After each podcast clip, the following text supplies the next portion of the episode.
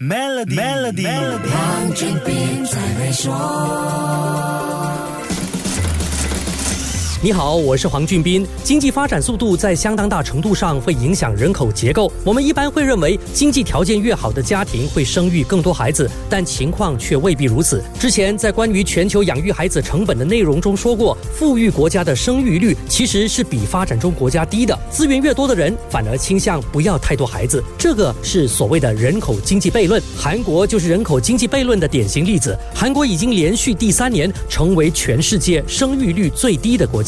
联合国的二零二二年人口状况报告指出，韩国的生育率是一点一，在一百九十八个国家里排名第一百九十八，倒数第一。世界人口在二零二零到二零二五的预测增长率是百分之一，但韩国的人口增长预测是百分之零，比二零一五年到二零二零年的数字还少了百分之零点二。人口生育率严重下降，就会造成人口老化，老龄人的比例自然就会提高。韩国目前六十五岁以上人口的比例从二零一零年的百分之十点八上升到二零二二年的百分之十七点五，比全球平均百分之十还要高。韩国统计局估计，韩国到了二零三六年，老龄人口的比例将上升到百分之三十，二零五一年会进一步升高到百分之四十。以最新数据推算，韩国人口在二零六零年将会降低到三千六百六十四万人，二一零零年会减少到一千五百六十三万人。如果真的出现这个数字，那还不到韩国。二零二一年人口的三分之一啊！到时好多帅欧巴都变成大叔了，小鲜肉却还少得可怜，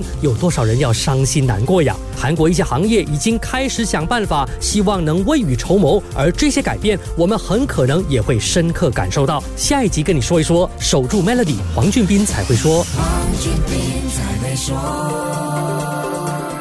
现在就为您的 Maybank Business Account 增加储蓄，即可获得高达零点八五八仙的年利率回酬，需符合条规。详情浏览 maybank.my/sme rewards。